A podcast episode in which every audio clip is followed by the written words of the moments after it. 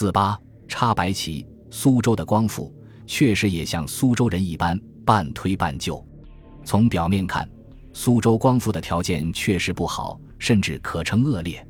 各地以为起义主力的新军，苏州只有兵力不足的一个二十三混成协，而苏州西有南京、镇江，南有杭州，都驻有大量骑兵。两江总督张仁俊、江宁将军铁良、江南提督张勋，个个都是顽固的保皇党。以江南水陆交通之便利，一旦苏州有异动，几处兵马联合夹攻，苏州腹背受敌，必致地方糜烂。在内而言，江苏巡抚程德全虽因荐举亲信英德宏不果，反被降了三级，与朝廷谈不上和睦，但也说不上倾向革命。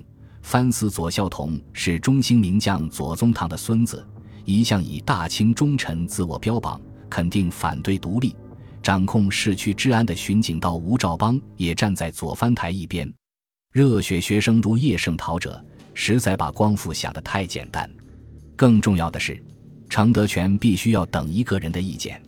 事实上，江苏全省士绅都在等他的意见。这个人就是张謇。张謇是武昌事变的见证人之一。八月十九日、十月十日，张謇已经在武汉待了六天。他来武汉，是因为他名下的大生资本集团已经从江南一路扩张，沿江西进，打进了武汉，从此可以笼罩两湖，坐望西南。张謇倾力打造的商业帝国已经隐隐见出雏形。张謇在武汉，与政商各界名流每日筹应往还。上至湖广总督，下至资义局诸公，谁不欲结识这位状元？翰林、商业部头等顾问官。八月十八日，俄国巡捕冲进宝善里，革命党名册全被起获。张謇则中午赴资义局的宴请，晚上又赴总督瑞邓之邀，忙到晚上九点才回狱。下午还抽空去为家乡南通的博物院选购了一对孔雀。倒没有留意到武昌城的空气已经陡然紧张起来。八月十九日起身，才听说都署辕门前已经挂出了三个革命党的人头。武昌全城戒严，所有城门一度关闭。张謇有些担心了，他早订好了今晚八点半的日本轮襄阳丸的头等客票，直放安庆。自然，以他的身份，不至于初步得逞，但在这风雨欲来的氛围里。终归不大自在。好在今晚是汉口的绅商请客，张謇索性提前于上午十点过江。一到汉口，租界繁华，全无影响，这才放下心来。晚上海洞春饯别，谈笑风生，对岸武昌的动静也便至诸脑后。八点，一群绅商将张简公送到襄阳玩上。这天晚上下着绵绵的阴雨，仲秋雨夜，又在长江上。颇有些凉津津的，不过主人行人都顾不得这份凄凉，大家都望着对江的塘角一带，大火熊熊，照亮了半幅夜空。或许上天真的要让张謇见证一下，襄阳完迟至十点才驶离汉口码头，这两个钟头里，送行的人想必早已离去，剩下这位状元商人，良久的凝视对岸的火光，不知作何感想。张謇只在多年后自定年谱时写了一句：“舟行二十里，犹见火光熊熊逐天野。”其实张謇肯定还想不到这片火光意味着什么，也想不到他的立宪主张、他的缅铁主义、他的地方自治，都将因这把火的燃烧而摇摇欲坠。全中国数亿人中，张謇肯定是最渴望社会稳定的人，没有之一。他在庚子年向两江总督刘坤一反复进言，力倡东南互保是为了稳定。他领导江苏乃至全国的立宪运动也是为了稳定。他在保路运动兴起之初，就力主由国家赔偿商民损失，还是为了稳定。三个月前，他捐弃前嫌，入京途中停留张德拜访袁世凯，还是为了这个国家能够缓慢而稳定的改变，不致陷于动荡之中。一乱起来。哪里还有什么商业可言？八月二十日抵安庆，张謇没有按计划停留，次日即搭船返南京，希望说服江宁将军铁良和两江总督张仁俊援鄂，同时希望他们带走朝廷，立即行宪。张謇此时想必已经嗅到了危险的气味，要扑灭武昌那片火光，只能一手脚一手斧。可惜张仁俊不是刘坤一，他认为南京自身不够安全，无力西顾，而且张仁俊从来仇视立宪运动，根本不听张謇的建议。好在程德全是听他话的，张謇又赶往苏州，连夜与助手们起草。奏请改组内阁，宣布立宪书，以程德全名义拜发，生怕力量不够，又拉上了山东巡抚孙宝琦联名。五天后，他以江苏咨议局的名义再追发一道至内阁殿。面对时局，张謇的主张与远在日本的梁启超几乎一致，那就是梁启超说的“立开国会，协以辅革党，国可救，否则亡”。然而来不及了，二十日内。各省独立消息纷至沓来，湖南、陕西、山西、江西、云南，最关键的是上海也要光复了。张謇没有直接插手上海光复，但上海由他领衔的俱乐部组织西楼的身影时时浮现。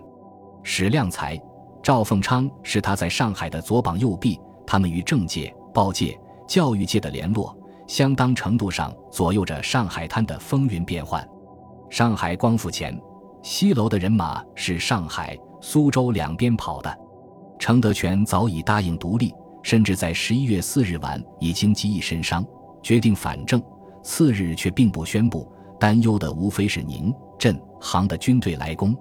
直到顾中琛、沈恩福等人十一月五日深夜跑来告诉他，新军已经基本联系成功，南京来军无法通过镇江。张勋在苏的江防营也处于新军包围之中，程德全才答应拂晓宣布独立。此时已经光复的上海也派来了代表，来人非同小可，一个是余洽清，一个是陈光甫，都是后来历史书里买办资产阶级的代表人物。这样的人物不是陈其美这个白象人派得动的，他们代表的是上海商界。余陈二人表达了上海对苏州的支持。同时告诉程德全，杭州的起义已经发动。这下程德全没有什么可忧之事了。此时张謇已经返回南通，但他与程德全肯定交流过：一旦不可避免的独立，如何保持地方最大限度的稳定？按照驻苏新军的意思，调江防营出城，调新军入城。拂晓以火焚织造衙门为号，全城挂白旗，宣布独立。程德全一一答应，但拒绝了焚烧织造衙门的要求。他认为这样做会引起周围居民的恐慌。对于坚决不赞成独立的左孝同，他也是将之骗到府台衙门扣押，以免闹出影响。还是出了问题。巡警到吴兆邦既不赞同独立，又觉得一旦举事，说不定会像西安那样巷战攻防，尸横遍野。十一月四日晚，听到程德全亲口宣布反正的决定，吴兆邦便于五日凌晨四点半偷偷打开封门，送家眷出城。非常时期，城内外都是军队，这次行动马上被发现了。程德全撤了吴兆邦的职，交苏州府看管。但封门附近的居民已被惊动，纷纷从被窝里跳出来就往城外跑，还有那些早有准备的富商大户。